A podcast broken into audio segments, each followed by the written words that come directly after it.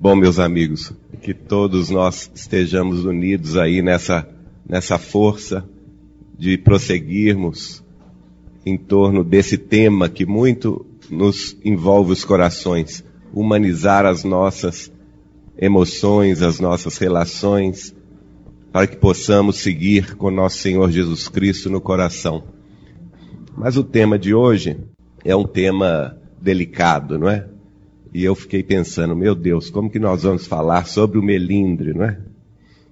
É uma questão que, que com a qual nós convivemos todos os dias na, nas casas espíritas, é ou não é? Não ouvi direito, é ou não é? Ah, então, realmente a questão do melindre.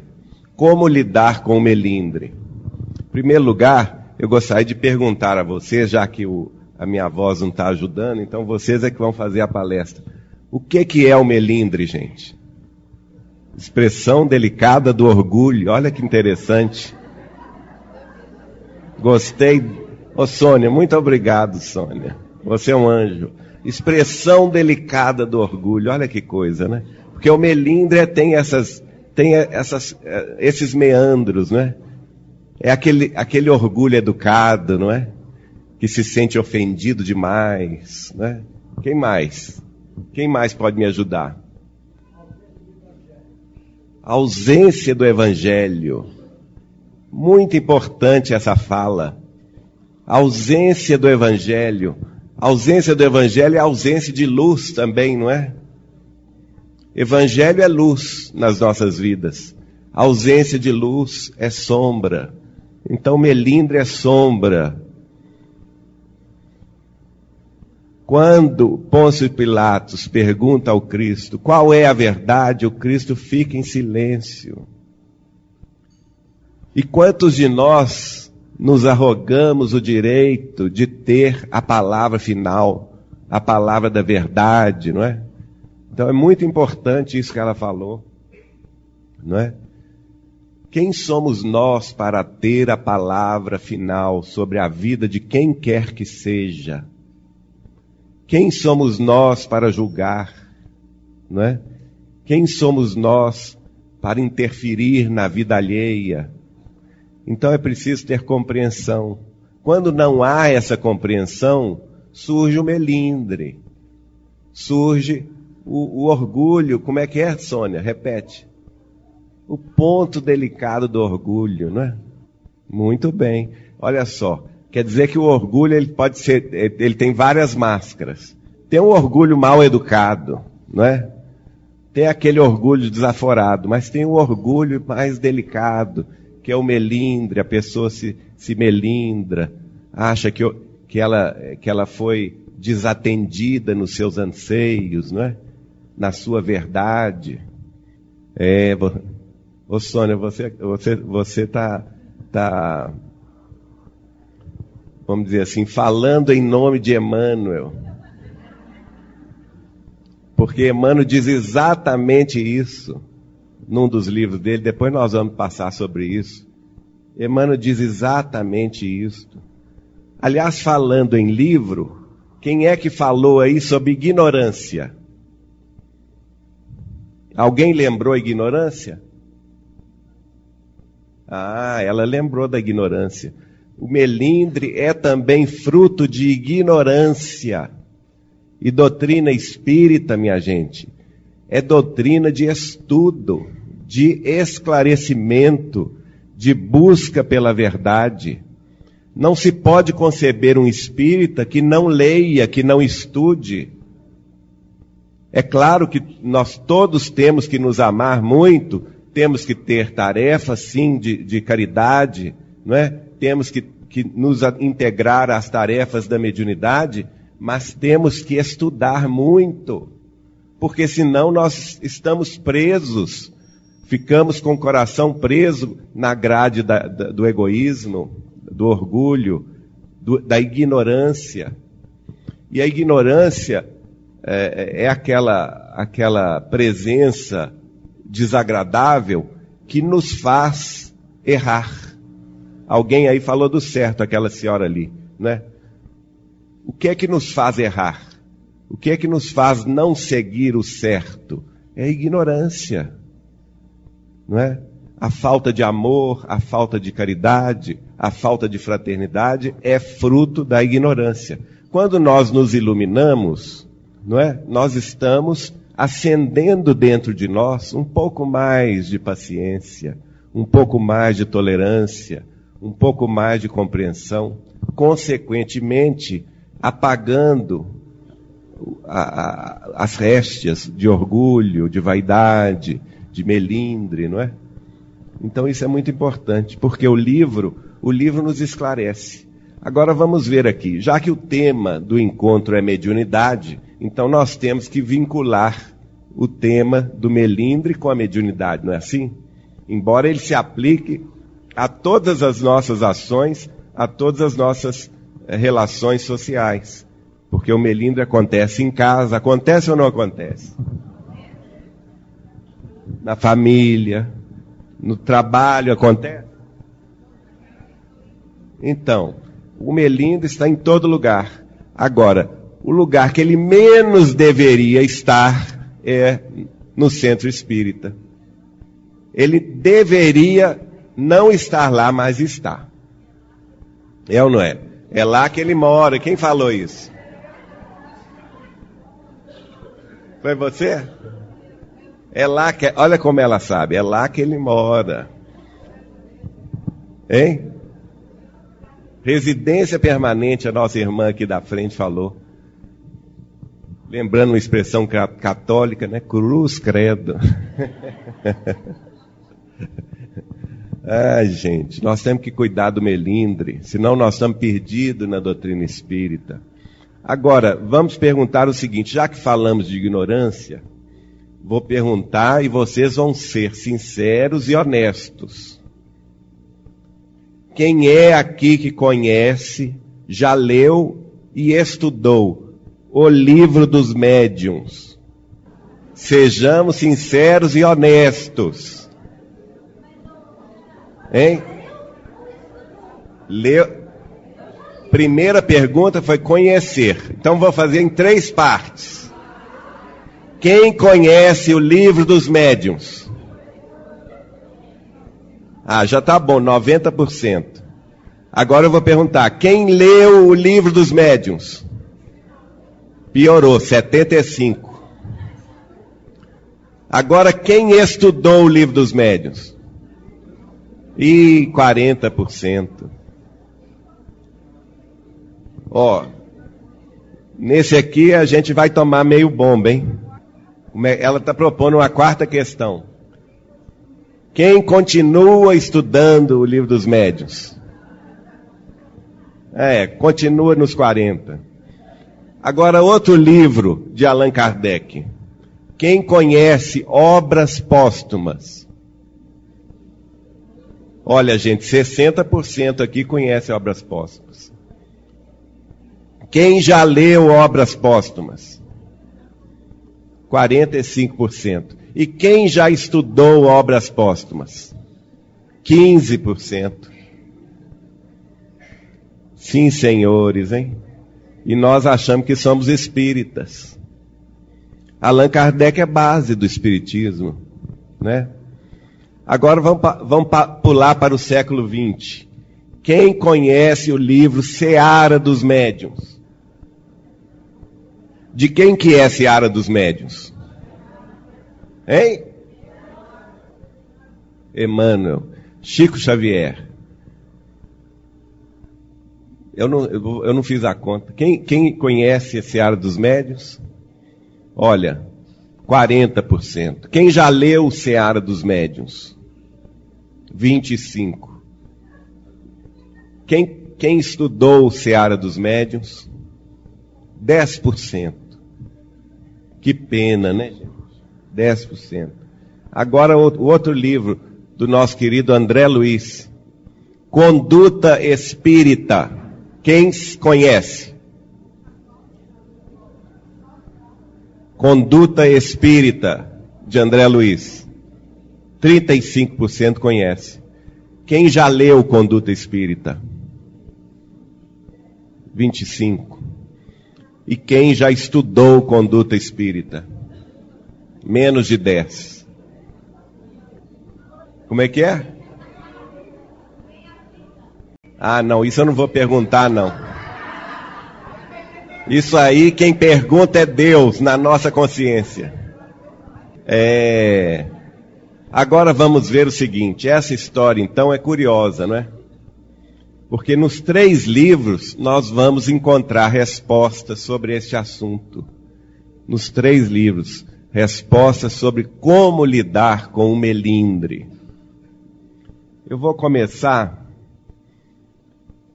especialmente dedicado aqui na figura dos médiums, da mediunidade, não é? Eu vou começar pelo capítulo 4 de Conduta Espírita, do médium. André Luiz diz assim: esquivar-se à suposição de que detém responsabilidades ou missões de avultada transcendência, reconhecendo-se humilde portador de tarefas comuns, conquanto graves e importantes, como as de qualquer outra pessoa. O ceareiro do Cristo é sempre servo e servo do amor. Aqui nós tocamos num ponto principal em relação aos médios, que é o ponto da vaidade, não é, gente? Esquivar-se a suposição de que detém alguma missão de relevância, de importância. Quem começa a achar isso já escorregou e não sabe, não é? A casca de banana já estava na frente dele, ele caiu e, e, e não sabe que caiu porque está se achando missionário né? Outra coisa que fala André Luiz: silenciar qualquer prurido de evidência pessoal na produção desse ou daquele fenômeno. A espontaneidade é o selo do crédito em nossas comunicações com o reino do Espírito. Então, o que quer dizer isso? Vamos silenciar qualquer sucesso, qualquer é, é, é, coisa que tenha acontecido de positivo em relação às nossas tarefas, não é? No sentido da evidência pessoal. Por que isso, gente? Porque a tarefa não é nossa. O Chico costumava dizer assim: média é igual capim, corta um, nasce outro. No caso dele era humildade, mas no nosso caso é pior do que capim, é mato seco. Né? Então, no, nós temos que entender isso. Para que essa, essa coisa de prurido, de, de personalismo? Isso tudo é muito negativo para as nossas atividades mediúnicas. Nós todos estamos num conjunto de serviço Todos nós somos irmãos uns dos outros, necessitamos das forças e das energias de todos no grupo espírita que nos vinculamos. Porque tudo funciona em, em conjunto. Alguém aqui já assistiu uma orquestra sinfônica? Quem levanta a mão? Quem já viu? Que beleza. Não é uma beleza uma orquestra sinfônica? Você imagina que o maestro possa chegar lá sozinho para tocar e, e, e mostrar ao público, sozinho, tudo aquilo? Seria possível? Seria possível o, o pianista também chegar sozinho para executar um, um, um concerto de piano e orquestra, por exemplo? Não seria. E se o violino achasse que ele fosse mais importante do que o trombone e disparasse a tocar sem, sem, é, é, sem coordenação com a partitura, hein, gente?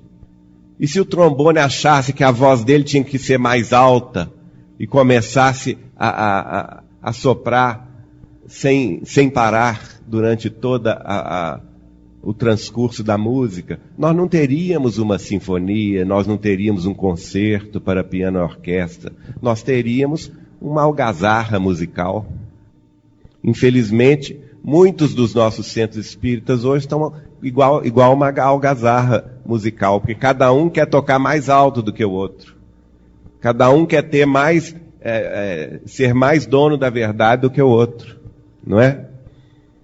E nós temos que agir como age uma orquestra sinfônica.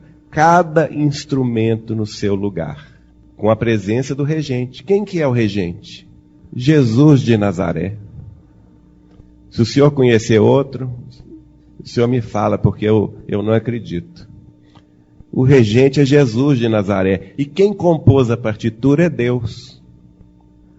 Não é? A partitura tem um compositor, é Deus, a partitura da vida, não é? E Jesus de Nazaré é o nosso regente, é o nosso condutor.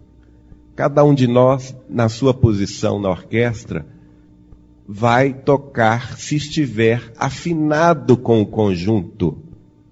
Alguém já viu antes da, da apresentação da orquestra, quando o, o, o, maestro pede ao Spala, que é o, que é o violinista principal, para dar o tom?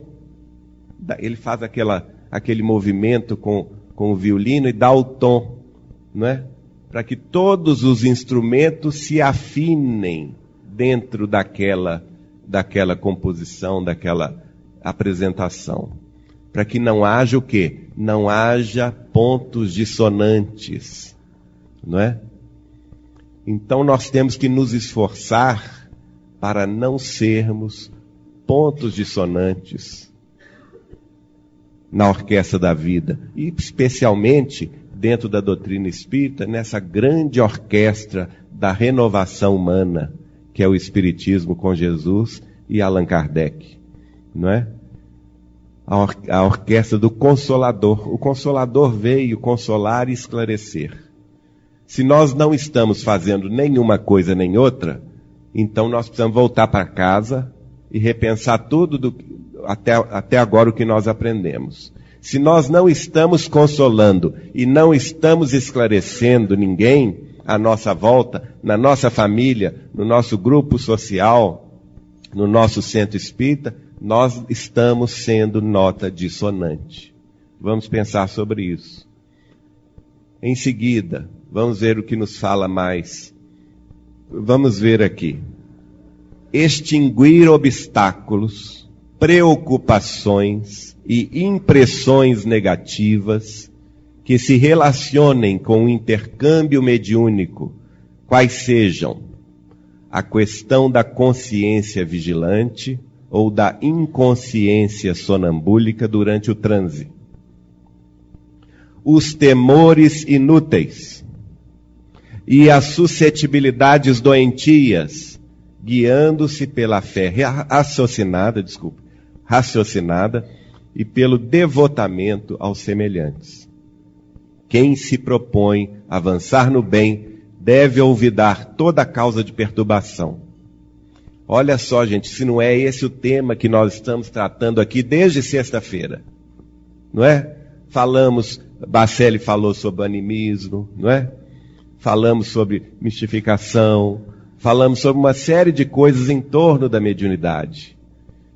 E as preocupações inúteis que André Luiz coloca aqui são obstáculos que devemos extinguir. Preocupações e impressões negativas. Se, se eu sou consciente ou não sou consciente, se eu estou é, é, colaborando ou não, se, se, a mensagem é do Espírito ou não, ou quantos por cento da mensagem é do Espírito e quantos por cento eu estou interferindo na mensagem. Como lembrou muito bem o, o, o Bacelli, todos nós interferimos nas mensagens. Nós somos seres humanos médiums, intermediários. Então é óbvio que nós estaremos colaborando. Uma vez o Chico falou comigo assim: Geraldinho, a espiritualidade maior considera uma mensagem 100% fiel quando 90% da ideia original é do espírito e 10% é do médium. Quando ela é 100% original. Isso ele me falou porque uma vez Arnaldo Rocha me contou um caso. Arnaldo Rocha, para quem não sabe, é o esposo de Meimei, que viveu com Chico algum tempo em Pedro Leopoldo e aprendeu com ele muita coisa e, e é, a partir daí se dedicou à doutrina, está aqui conosco em Belo Horizonte até hoje trabalhando. E nós frequentamos com ele uma reunião de quarta-feira na União Espírita Mineira de Desobsessão. E Arnaldo me contou um caso a respeito de Chico, que ele estava, é, é, ele tinha recebido uma mensagem de Meimei. Ora, Arnaldo era, foi, tinha sido esposo de Meimei, então ninguém mais do que ele para conhecer Meimei. Só que ele achou que a mensagem não estava lá muito parecida com a Meimei. Ele achou que tinha 50% de Meimei e 50% de Chico Xavier. E ele foi falar com Chico, ele é atrevido até hoje. Naquela época é mais, mais ainda, né? Então, ele foi falar com Chico isso. E o Chico então disse a ele assim: Olha, meu filho, é, nós, realmente você tem razão. A Meimei me deu o tema do assunto, e como ela tinha mais o que fazer, e eu já tinha capacidade e discernimento para desenvolver o tema, então a mensagem ficou meio a meio. É um exemplo clássico de animismo para o bem, porque o médium tem a obrigação de colaborar, não é? Agora, essa história de, ah, será que a mensagem é minha ou não é? Isso é, é segundo André Luiz no livro, é, é, Mecanismos da Mediunidade, é um, uma interposição negativa que, que, que barra a comunicação espiritual. Não é? Então foi justamente sobre este assunto que eu levantei com Chico, contando o caso que Arnaldo tinha me contado. Eu queria ver a reação do Chico, né? E ele então me disse isso, que há, há gra, graus variados de manifestação. Agora, o médium não pode se sentir ofendido porque alguém veio perguntar a ele, não é? Sabendo disso, sabendo que todos nós colaboramos, de, em alguma medida para as comunicações, por que, que eu vou me sentir ofendido? Não é? Vamos supor que o Chico tivesse se sentido melindrado, não é? Com a pergunta do Arnaldo. Ora, o Arnaldo tinha toda, todo o direito de perguntar. Ele era o esposo de Meimei. Ele conhecia o pensamento de Meimei, a maneira como Meimei se expressava. Ele tinha o direito de perguntar, não é? o Chico deu a resposta também na medida certa, não é? é esclarecendo. Então, é, o que nós observamos é o seguinte: tem muito médium que fica melindroso. Ah, não pode duvidar dos espíritos. Aí os espíritos fazem 100% nessa hora, né? Imagina, eu recebi a mensagem, ela tem que ser aceita. Ninguém pode duvidar. Deus me livre dessa, de, de, dessa situação, né, gente? Graças a Deus, nós temos que, é, que estar sempre próximos das pessoas mais conhecedoras de doutrina do que nós. Nós temos que ter essa condição, principalmente os médiums, para que eles não fiquem sozinhos, como se fossem donos das casas espíritas não é? Eles não, é, o preferível é que eles não estejam na direção é, do dia a dia das casas espíritas, para que eles tenham o apoio de pessoas mais conhecedoras, mais estudiosas, justamente para fazer esse tipo de filtragem. Porque também ocorre o seguinte: vamos dizer que até meio a meio seja aceitável a questão do animismo e da mediunidade. Mas também tem, tem situações que são inaceitáveis. Não é? Quando 10% é do espírito e 90% é do médium. Aí são situações já ao, ao outro extremo, não é? Em que nós precisamos ter cuidado. E como é que nós vamos vencer isso? Só através do estudo. O médium é chamado a estudar. Se ele não estuda, ele está sujeito a mais erro, porque todos somos seres humanos. Quem de nós é perfeito? Quem de nós é preparado? Nenhum de nós, né? Vocês já conheceram algum engenheiro que nasceu sabendo engenharia? Algum médico que com dois meses de idade já soubesse medicina? Isso é possível? Não, não é possível. É preciso frequentar o banco da escola, o abecedário, a alfabetização, depois cursar os cursos primário, secundário e terciário na universidade, para atingir um título acadêmico que vai ainda lhe autorizar a agir na sociedade. No caso dos centros espíritas, nós não precisamos de, de, de, de diploma algum, né, gente? Porque isso também seria um absurdo. O que nós precisamos é de estudo e boa vontade. Não é? O Espírito de verdade disse assim: Espíritas, amai-vos, eis o primeiro ensinamento. Instruí-vos, eis o segundo. Então, sem um e outro, nós estamos cambetas, nós vamos certamente falhar. Então é preferível é, abordar esse, esse assunto com mais frequência nas nossas casas espíritas. Continua André Luiz ainda quando provenha de círculos bem intencionados, recusar o tóxico da lisonja. No rastro do orgulho segue a ruína. Então vamos recusar sempre elogios, lisonja, muito rapapé e muita charumela. Não é? Não vem com charumela, não, e rapapé. Ah, meu Deus do céu, enviado de Deus. Isso não existe, gente. Enviado de Deus desce de, olha, eu diria de milênio em milênio. Um Chico Xavier vem de milênio em milênio. nós não, nós somos, é, é nós estamos aqui para para evoluir, para crescer espiritualmente. Todos nós temos os nossos débitos, as nossas é, é, falhas que precisamos corrigir, né? Então, quando o médium fica muito em torno dele, só gente elogiando o médium, ah, meu Deus do céu, vai escorregar. Se já não escorregou, está na, na, tá na bica de cair no buraco. Então é muito bom esse contato com gente que pensa diferente de nós. Né?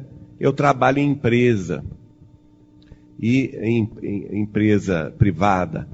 Empresa privada, está aí uma lab também que trabalha em empresa privada, ele sabe do seguinte: é, o pior tipo de assessor é aquele que concorda conosco, que acha que nós temos razão, que nos elogia. Esse é o pior tipo de assessor, porque ele não assessora coisa nenhuma.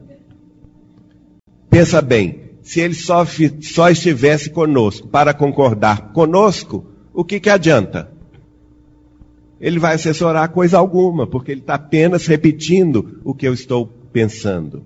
Agora, o melhor tipo de assessor é aquele assessor que conhece, aquele consultor que conhece o assunto e vai nos mostrar outra visão, que vai nos indicar outra consideração em torno de um objetivo que vai ser comum, que vai ser para o bem de todos, o bem da empresa, o bem de todos. No caso nosso, transportando isso nós, é, esse assunto para o centro espírita, então o amigo de todos nós, de todos os médiums, será aquele que vai dar a ele apoio, que vai dar a ele ao mesmo tempo indicações para não errar, que vai dar a ele muitas vezes notícias de, de alerta,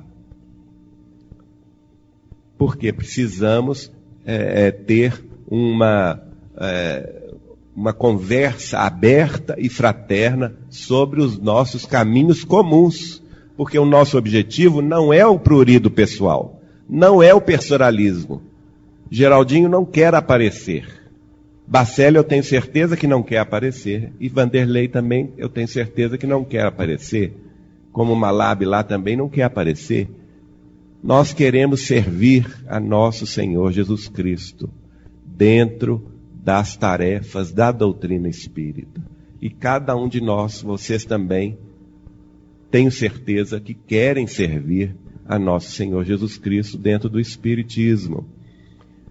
Então vamos trabalhar em conjunto, ouvir as críticas sem melindre, sem essa delicadeza do orgulho que a Sônia falou para nós ali. Não é? Por quê? Porque se eu recebo uma mensagem e a mensagem não está boa, que Deus me ajude, que alguém tenha coragem para me dizer isto, que a mensagem não está boa, que ela precisa ser trabalhada, estudada, não é? Todos nós precisamos de gente que nos ajude nesse sentido, mas nos ajude com fraternidade, viu, gente? Porque também não é aquela pessoa que vai, aquela crítica que toda hora vem atrás da gente e, e parecendo ferrinho de dentista, né? Que ninguém gosta de ferrinho de dentista. Desculpe os dentistas que estiverem aí. Não é? E por final ele termina dizendo assim: fugir aos perigos que ameaçam a mediunidade, como sejam a ambição, a ausência de autocrítica, a falta de perseverança no bem e a vaidade com que se julga invulnerável. O medianeiro carrega consigo os maiores inimigos de si próprios. Quais são os inimigos do médium? Ele mesmo. Vaidade, orgulho, arrogância. É. Olha só, arrogância é isso aqui, ó. Vaidade com que se julga invulnerável. O médium arrogante acha que ele não erra nunca. Não é só ele que está em razão, só ele que tem contato com os bons espíritos. Então, isso é um perigo. Nós precisamos saber lidar com isso. E como que nós vamos lidar com isso? Dentro de nós. Dentro de nós. Trabalhando as nossas emoções, nos conhecendo intimamente. Sem isso não há progresso. E há uma referência aqui de André Luiz a uma carta de Paulo de Tarso aos Coríntios, primeira carta, capítulo 12, versículo 7. Mas a manifestação do Espírito é dada a cada um para o que for útil. Que beleza, hein, gente? Olha como no, no, no Novo Testamento nós vamos encontrar informações preciosas sobre a mediunidade, não é? Paulo de Tarso recomendando aos irmãos da igreja de Corinto sobre a mediunidade. Mas tem um mas aí na frente, né? Como quem diz, prestem atenção. Mas a manifestação do Espírito é dada a cada um para o que for útil. Então essa, essa questão é importantíssima, a questão da utilidade. Para que serve a mediunidade, gente? Auxiliar, consolar, faltou uma esclarecer. A mediunidade veio ao mundo desde os seus primórdios de organização social até hoje, com a doutrina espírita, veio para auxiliar, para consolar e esclarecer. Isto é utilidade mediúnica. Mensagem útil, olha aí um estudioso de Allan Kardec. Mensagem útil é aquela que produz efeitos morais. Olha que importante isso. A mensagem que vem colaborar para a nossa própria evolução, para o nosso próprio aperfeiçoamento. Não é? Então, isto é importantíssimo. Mas é, nós, o tema é muito vasto. Eu vou recomendar dois capítulos aqui do, semente, do Seara dos Médiuns, para vocês lerem em casa. O primeiro deles, na página 45, o título é Em Serviço Mediúnico. Em Serviço Mediúnico.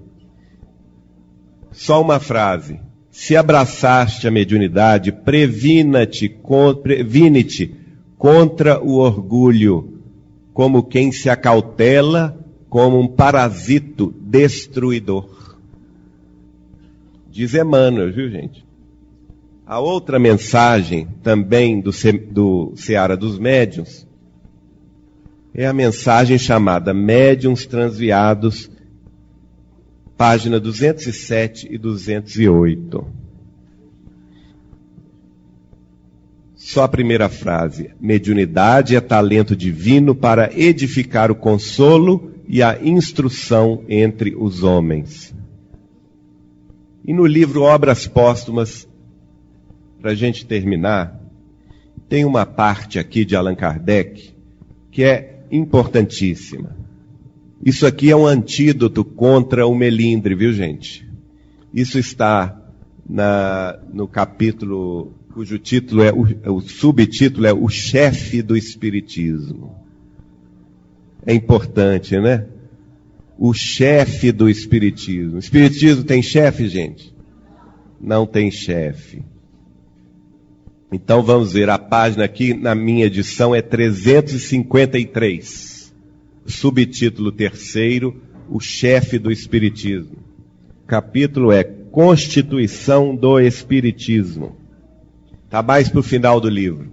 Diz Kardec assim: O pior de todos os chefes seria o que se desse eleito por Deus como não é racional se admita que Deus confie tais missões a ambiciosos ou a orgulhosos, as virtudes características de um verdadeiro Messias têm que ser, antes de tudo, a simplicidade, a humildade, a modéstia, numa palavra, o mais completo desinteresse material e moral.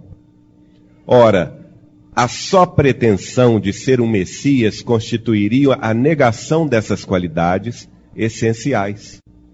Provaria naquele que se prevalecesse de semelhante título ou tola presunção em havendo boa fé ou insigne impostura.